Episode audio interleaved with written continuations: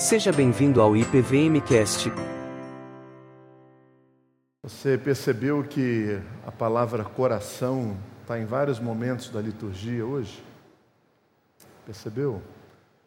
Põe a mão no seu coração. Ore comigo. Deus, nós sabemos que o solo do coração ele só pode ser alterado por uma realidade muito maior do que a nossa. O Senhor nos fez. Nesse momento em que nós ouviremos a tua palavra, fale ao nosso coração. Eu te peço, no santo e precioso nome do Senhor Jesus. Amém. Amém. Pode sentar. Hoje de manhã e hoje à noite eu vou trabalhar esse tema ouça, falando especificamente sobre algumas parábolas de Jesus no Evangelho segundo Mateus, capítulo de número 13. E por que que o tema é ouça? Porque Jesus muitas vezes no meio das suas parábolas ou iniciando uma de suas parábolas, ele se voltava para o seu auditório e dizia: Ouça o que eu tenho a dizer. No livro de Apocalipse, por diversas vezes, ele diz: Aquele que tem ouvidos para ouvir, ouça. Então, me parece que ouvir não é uma prática muito comum nós gostamos mais de falar do que de ouvir. Todo mundo aqui tem mais facilidade, ou quase todo mundo, né, em falar do que ouvir. Gustavo, onde que isso se evidencia? Nas nossas rodas de conversa. Já reparou isso? Quantas vezes você não é interrompido por alguém quando você está falando? Porque aquela pessoa, quando ouve o que você está falando, ela acha que ela tem algo mais importante, mais engraçado, mais interessante do que aquilo que você está dizendo. A nossa sociedade, ela é uma sociedade oral. Sempre foi assim. Nós falamos bastante. Nós gostamos de conversa. Por isso que tem tanta gente que paga terapia para falar. Não é para ouvir. Porque muitas vezes o que ouve é isso faz sentido para você? Nenhum desmerecimento aos terapeutas. É uma realidade daquele que precisa falar. Quem me conhece sabe que eu não tenho problema nenhum com isso. É uma realidade da nossa cultura, uma necessidade de fala. Então hoje, tanto de manhã quanto à noite, ouça aquilo que nós estudaremos na palavra do Senhor. Eu quero trabalhar agora pela manhã uma parábola que Jesus conta sobre parábolas. Isso soa um pouquinho como aquela, aquele filme do Christopher Nolan, que é A Origem. Já viram esse filme? é o sonho dentro do sonho dentro do sonho. Então, é uma parábola dentro de uma parábola sobre parábolas. É mais ou menos isso que Jesus faz em, Mateus capítulo 13. Agora, o mais fascinante dessa parábola que Jesus conta é que eu sempre ouvia que parábolas são histórias terrenas com aplicações celestiais ou divinas ou espirituais. Isso é uma verdade? Isso é parte de uma verdade. Porque nem sempre as parábolas necessariamente são isso. Por quê? Porque Jesus Cristo, quando conta essa parábola, e os seus discípulos perguntam para ele, mas por que, que você fala em parábolas?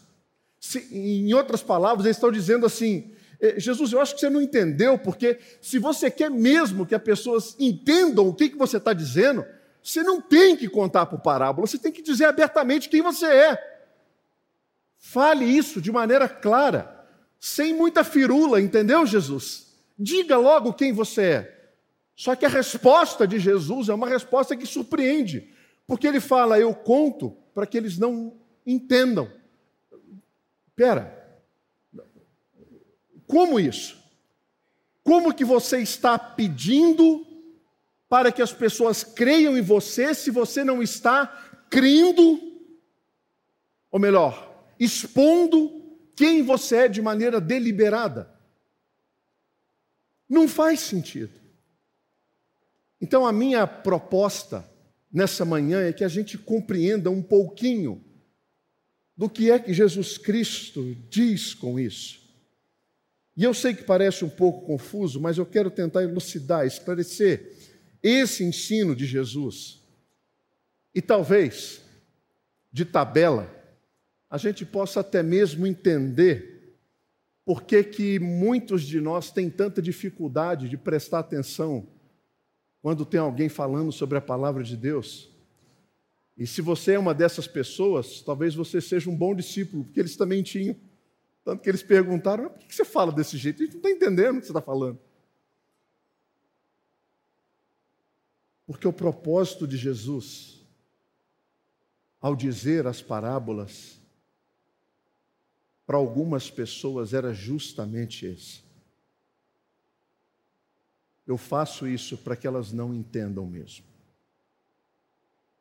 Bom, vamos para o texto? Se você tiver a sua Bíblia, abra em Mateus capítulo 13. Se você não trouxe, você pode acompanhar comigo a projeção que será feita aí. Eu vou utilizar a versão NVI, que está sendo projetada mas você fica à vontade para utilizar a sua versão de preferência, tá bom? E o texto eu vou fazer a leitura até o versículo de número 11, inicialmente. 10. Naquele mesmo dia, Jesus saiu de casa, ausentou-se à beira do mar, reuniu-se ao redor de uma multidão tão grande que por isso ele entrou num barco, se assentou e o povo reunido na praia, Jesus falou muitas coisas por parábolas, dizendo: o semeador saiu a semear. Enquanto lançava a semente, parte dela caiu à beira do caminho, as aves vieram e a comeram, parte dela caiu em terreno pedregoso, onde não havia muita terra, e logo brotou, porque a terra não era profunda, mas quando saiu o sol, as plantas se queimaram e secaram, porque não tinham raiz. Outra parte caiu no meio dos espinhos que cresceram e sufocaram as plantas. Outra caiu em boa terra, deu boa colheita, a cem, sessenta e trinta por um. Aquele que tem ouvidos para ouvir, ouça. Os discípulos se aproximaram dele e perguntaram: Por que falas ao povo por parábolas. Evidentemente, muitas pessoas ficaram confusas e nós, ainda assim, quando lemos esse texto, vem uma pulguinha atrás da orelha que traz um pouco de incompreensão sobre o texto. Porque o que pode ser uma boa notícia para muitos, pode não ser uma boa notícia para tantas outras pessoas. Os discípulos, quando dizem, Jesus, por que você fala por parábolas? eles estão querendo insinuar que pode ser que Jesus não tenha adotado uma boa estratégia.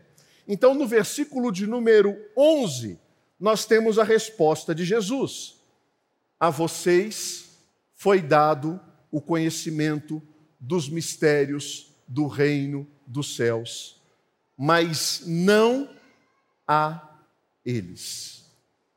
Jesus está fazendo uma distinção entre multidão e discípulos. Essa resposta Jesus dá para os discípulos. E ele diz: Vocês estão entendendo o que eu estou dizendo, mas eles não entenderão. Qual é o primeiro ponto interessante dessa nossa conversa da manhã? A compreensão da verdade, e a verdade aqui é o Evangelho, é um dom do Espírito Santo de Deus. Ninguém consegue compreender a verdade do Evangelho se não for movido pelo dom do Espírito Santo de Deus. Não importa o quão inteligente você seja, não importa qual seja a sua profissão, não importa quantos mestrados você tem, não importa quantos doutorados você possua, não me interessa se você já tem o seu título de pós-graduação, pós-doutorado, quantas faculdades você tenha, isso não tem relação nenhuma com a verdade do Evangelho, porque o que revela a verdade ao indivíduo não é a sua capacidade cognitiva, não são as suas graduações, não são as suas medições de qualificação intelectual, nada disso. É por isso que num culto existem pessoas super antenadas com aquilo que está acontecendo e pessoas que só vieram pela obrigação de estar aqui. Ou porque foram chamadas, ou porque foram convidadas, ou se você é filho, porque você foi obrigado. A realidade da revelação da verdade é uma realidade espiritual. Gustavo, isso é um pouco complicado de ser dito, não é? Não é nem um pouco complicado de ser dito. Porque quando Jesus Cristo vira para os seus discípulos e perguntam: Quem vocês dizem que eu sou? Pedro diz: Tu és o Cristo, o Filho do Deus vivo. E aí Jesus vira para Pedro e fala assim: Pedro, você foi muito feliz na sua resposta, você fez o dever de casa, você vai ganhar 10 com estrelinha e parabéns. Não. A resposta que Jesus dá, Mateus 16, versículo 17. Simão, isto não foi revelado a você por carne ou sangue, mas por meu Pai que está nos céus. Pedro, você não chegou nessa conclusão baseado numa conjuntura de fatos e conexões neurais. Não. Foi revelação do Pai que está nos céus. Paulo, em 1 Coríntios capítulo 12, versículo 3, ele fala: Ninguém pode dizer Jesus é Senhor a não ser pelo Espírito Santo de Deus. A confissão e a compreensão do que é o Evangelho, do que é Jesus, do que é a verdade, do que é a, a, a, o, o reino e as revelações não são conclusões racionais que nós chegamos. É uma revelação de Deus ao pecador. Gustavo, mas por que é que algumas pessoas não creem? Aí a Bíblia sempre aponta para a questão do coração. Coração endurecido foi o que Deus fez com Faraó. Coração cauterizado pelo pecado. Foi o que Deus fez com vários homens, como consequência das suas próprias atitudes. Mas, Gustavo, me parece que às vezes, quando eu estou muito envolvido, apaixonado por alguma coisa, eu não consigo perceber algumas verdades, não é? Claro que é verdade. Ah, Olha só o cenário político do nosso país. Nós temos pessoas que são apaixonadas pela esquerda, apaixonadas pela direita, e nenhum consegue enxergar a sujeira que os envolve. Só tem erro do outro lado. Porque a paixão o impede de se olhar no espelho e ver o quão sujo ele está. Isso acontece só com a política? Não. Tem gente, por exemplo, que é apaixonado, apaixonada pelo Neymar. E ele fica, às vezes, cinco jogos sem fazer gol, e a fala é: que jogador altruísta, ele é um assistente, ele passa a bola, ele doa, ele não se importa em ser a estrela do jogo. E se ele entra quebrando a canela do Messi, ele diz: a linguagem do amor dele é o toque, Gustavo. Fique tranquilo, é, é assim que ele demonstra amor. Pessoas apaixonadas são impedidas de ver aquilo que está diante dos seus olhos. E me parece que o pecado é uma paixão para muitos. Que um modo de vida livre de viver é uma paixão para muitos que os impede de ver a verdade e a beleza contada por meio das histórias que Jesus diz. Nossos corações pecaminosos são assim. Ouça, a verdade de Jesus, se você ouve, é um milagre. Você compreender a verdade é um milagre é algo do céu que veio para você, destampou os seus ouvidos, arrancou a escama dos seus olhos e fez com que você visse e ouvisse coisas que você jamais conseguiria enxergar por você mesmo. Uma outra razão pela qual Jesus nem sempre é tão direto assim nas suas exposições está muito relacionada com a primeira, que é o versículo de número 12 de Mateus 13, continuando o nosso texto. E ele diz: A quem tem será dado, e esse terá grande quantidade. De quem não tem, até o que tem lhe será tirado.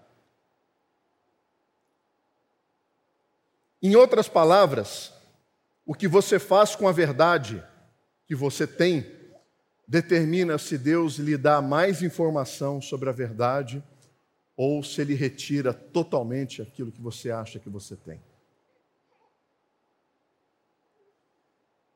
Então, se o primeiro ponto é que o conhecimento da verdade só pode ser dado pelo Espírito Santo de Deus, é um dom. O segundo é que o discernimento da verdade, ela é uma questão do coração e uma questão da cabeça. Coração e cabeça. Versículo 13. Por essa razão eu lhes falo por parábolas, porque vendo eles não veem, ouvindo não ouvem nem entendem. A gente vai até o 17. Neles se cumpre a profecia de Isaías: ainda que estejam sempre ouvindo, vocês nunca entenderão. Ainda que estejam sempre vendo, jamais perceberão pois o coração desse povo se tornou insensível, de má vontade, ouviram com seus ouvidos, fecharam os seus olhos. Se assim não fosse, poderiam ver com os olhos, ouvir com os ouvidos, entender com o coração e converter-se, e eu os curaria. Mas felizes são os olhos de vocês, porque vocês veem e os ouvidos de vocês, porque vocês ouvem, pois eu digo a verdade. Muitos profetas e justos desejaram ver o que vocês estão vendo, mas não viram, e ouvir o que vocês estão ouvindo, mas não ouviram. Vocês conhecem aquela expressão, o mesmo sol que amolece a cera? Não conhece. Endurece o barro o mesmo sol que amolece a cera endurece o barro. Não é o sol que é diferente. O sol da cera é diferente do sol do barro. É a substância, quando é exposta sobre os raios solares, é que revela a sua condição. A cera no sol amolece, o sol, o, o barro no sol endurece.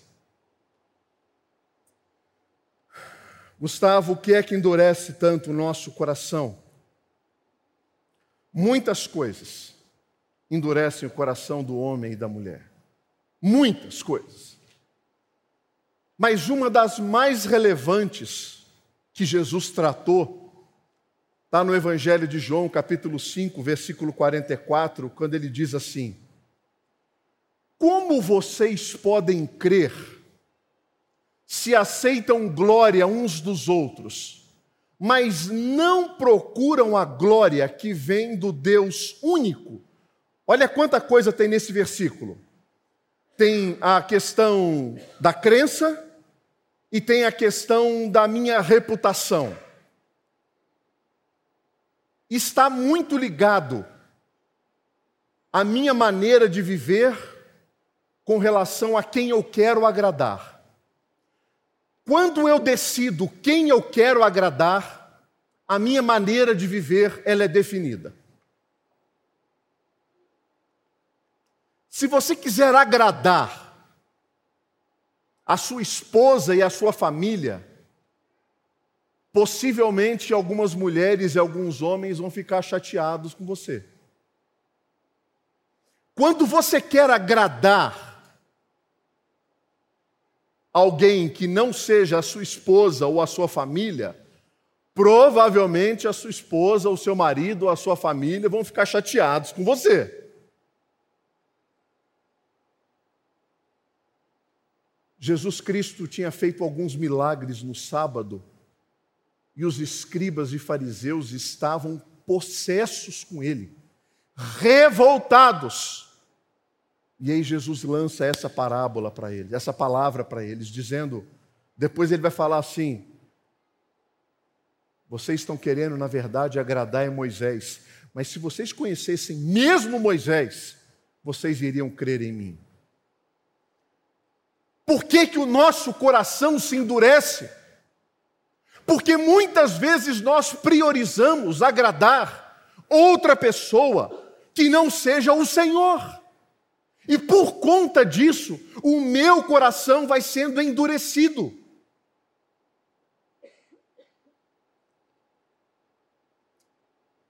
Eu trabalhei nove anos com jovens.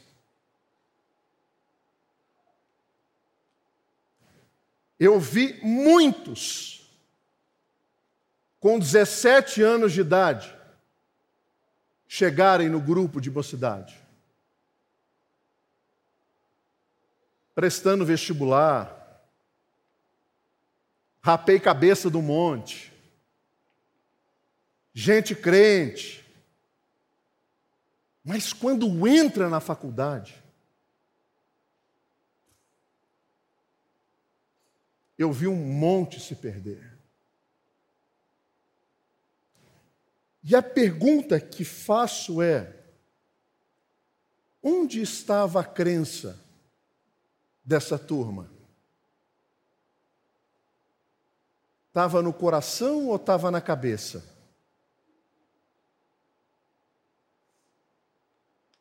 Eu acho que estava só na cabeça. Porque todo coração idólatra carrega uma mente incrédula.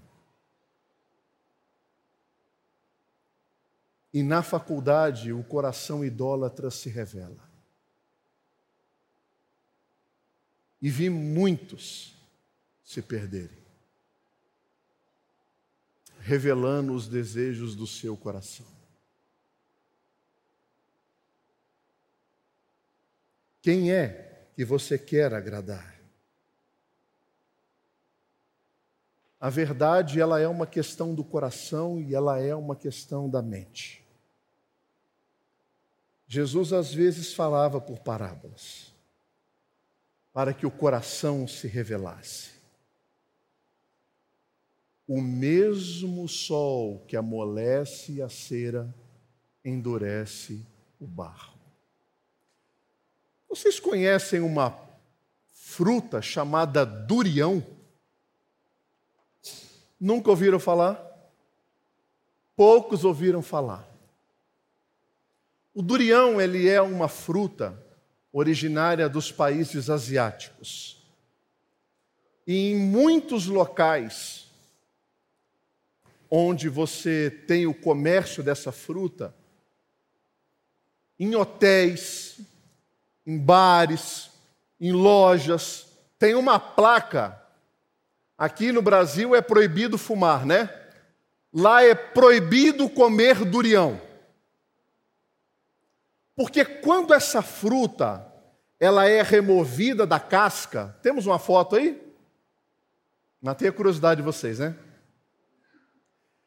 Quando essa fruta é removida da casca e essa massa amarela entra em contato com o ar, todo o ambiente fica contaminado.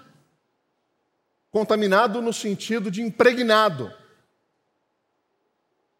Teve uma vez que numa agência de correios da Alemanha mandaram uma fruta dessa e a agência foi lacrada pelo governo achando que era um vazamento de gás. Tem gente que ama o durião, tem gente que odeia o durião. É o Evangelho. Ele não veio para agradar todo mundo. Ele não veio para ser aceito por todos. Ele não veio para ser a beleza do encontro de toda a humanidade com Deus. Por isso que Jesus falava por parábolas, para que ouvindo eles não ouçam, para que vendo eles não vejam e nem entendam. Porque não é para todo mundo mesmo. Gustavo é para quem? Para aqueles a quem o Espírito revela e para aqueles a quem o coração se preocupa em agradar a Deus. Porque é assim que nós conhecemos os verdadeiros discípulos de Jesus. São aqueles que obedecem os mandamentos de Cristo.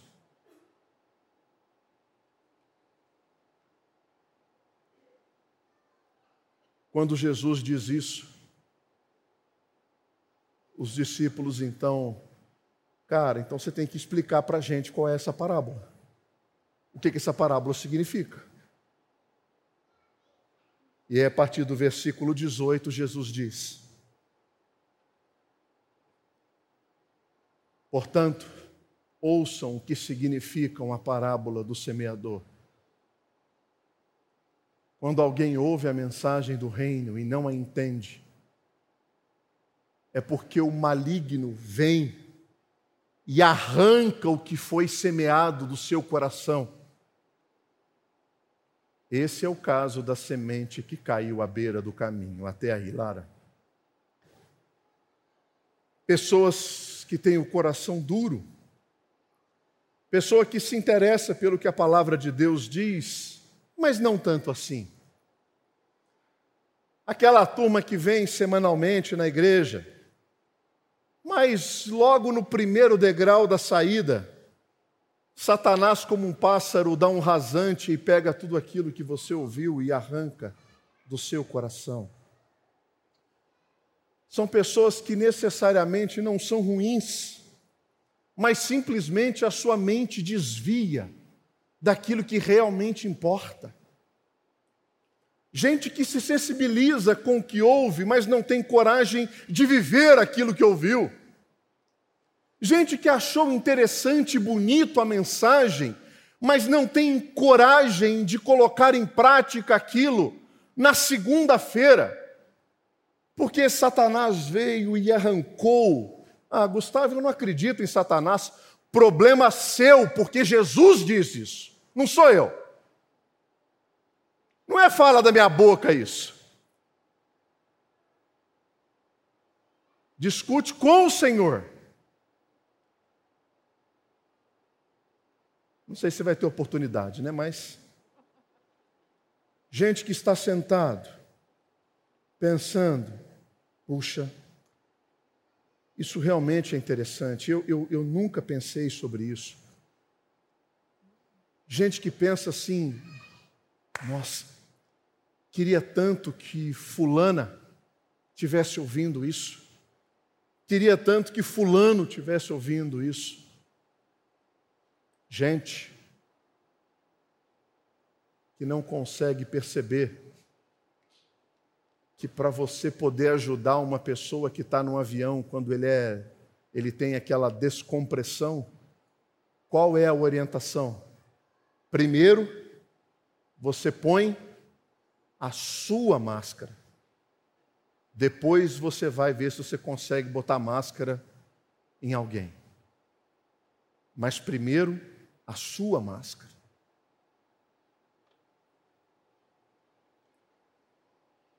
Versículo 20.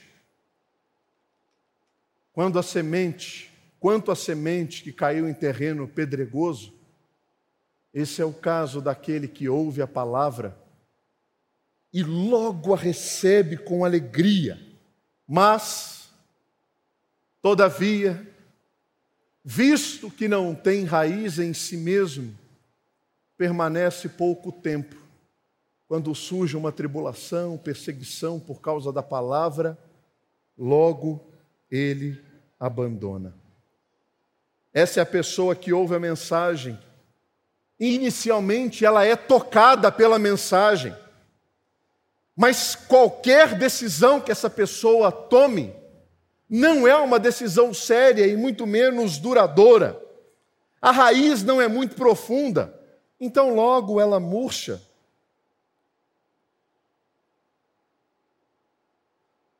Gustavo, nesse tempo que você trabalhou com os jovens, você deve ter feito muito acampamento com eles, né? Muito. Muito. Você não via muitas conversões, não? Via. Você fazia apelo lá? Fazia. Algumas pessoas vinham à frente? Vinham. Choravam? Choravam. Mas chorava muito, muito. Parecia mesmo que tinha. Nossa, você dá um dedo pela conversão, dou dois. Falar dar dedo é complicado, né? Você crê, creio. Mas parece que com o tempo as coisas vão se revelando e aquele compromisso, aquela conversão, não era tão verdade assim.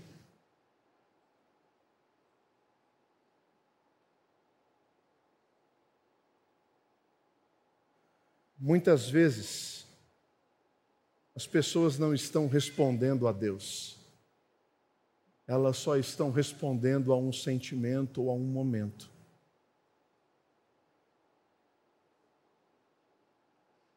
Mas como que você distingue isso, Gustavo? Como Jesus contou na parábola, o tempo. O tempo revela. A prova da nossa fé não está na intensidade que nós começamos, mas está na fidelidade como nós terminamos. Não é como você começa, é como você termina.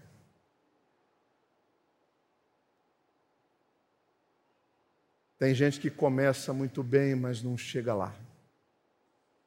Tem gente que chega lá capengando. Chegou. E lá em Hebreus fala que tem uma nuvem de testemunhas, torcendo e se alegrando com a sua chegada. Chegou.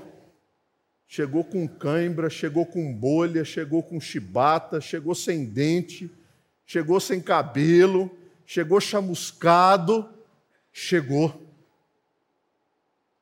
Não tem problema, chegou. Não é isso que Jesus diz em Apocalipse? Ao vencedor, eu darei o privilégio de sentar no trono, como eu sentei com meu pai, no trono dele. Não é isso?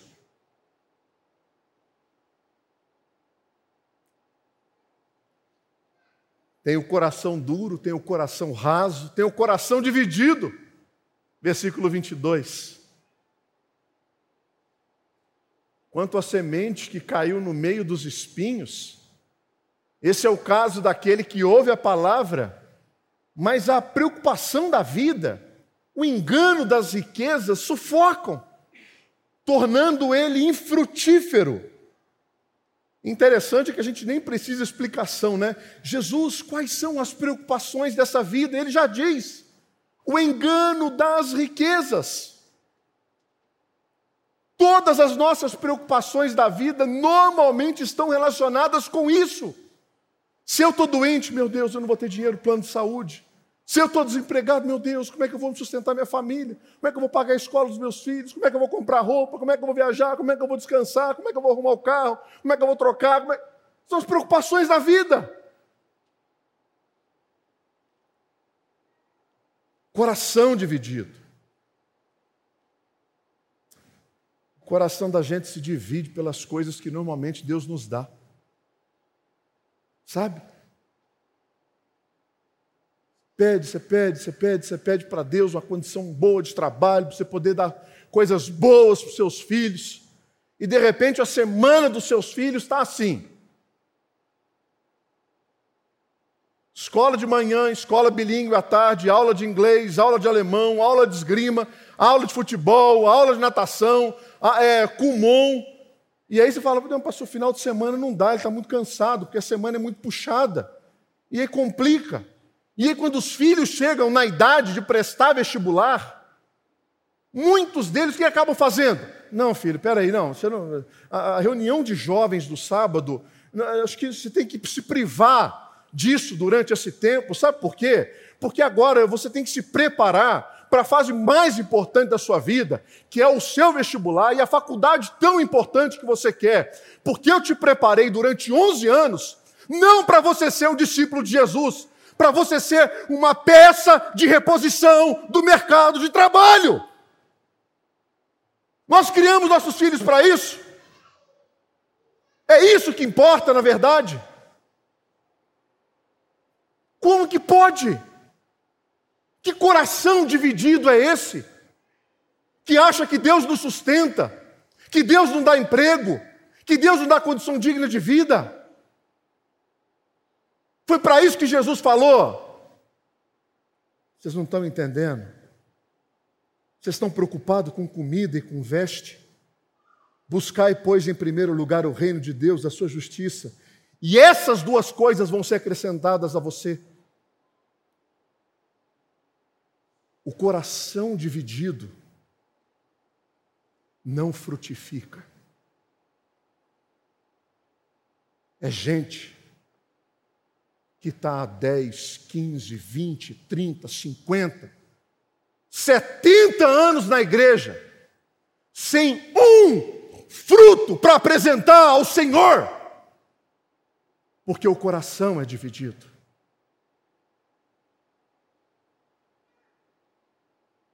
Mente e coração. Sabe tudo mas aqui tem dois senhores. Que na verdade é um só, e não é Jesus.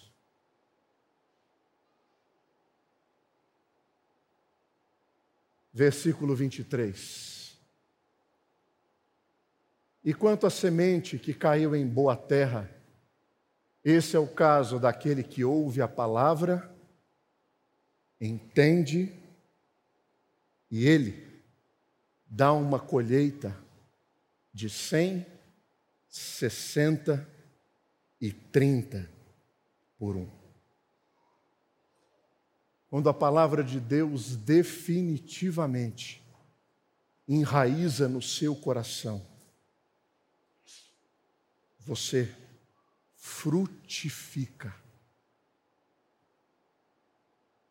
Gustavo, mas eu, eu fico me comparando às vezes com algumas pessoas. Pare. A Bíblia fala que tem gente que frutifica mais que outra. Tem gente que é 30, tem gente que é 60 e tem gente que é 100, e não tem problema. O problema é quando não frutifica e murcha, e aí tem alguma coisa errada, e aí você tem que avaliar o seu coração. Porque quando a semente cai no solo bom, na boa terra, ela frutifica. Se a palavra de Deus enraizou em você, a gente vê. A gente vê na maneira como você trata a sua esposa, como você trata o seu marido. A gente vê na maneira como você educa os seus filhos. A gente vê na maneira como você paga de maneira generosa os seus funcionários da sua empresa. A gente vê na maneira tão zelosa como você administra os recursos que Deus dá para você. A gente vê, todo mundo vê, porque é fruto. E fruto a gente enxerga. Deixa eu perguntar para você. Qual solo você é? Você é o solo duro você é o solo que está com o seu coração raso, você é o solo do coração dividido, ou você é a terra boa, do coração bom. Qual é você? Você é do tipo que se distrai facilmente? Você deixou os cuidados do mundo te sufocar? Talvez você esteja realmente pronto para receber a palavra de Deus. Creia, você não veio aqui à toa. Creia.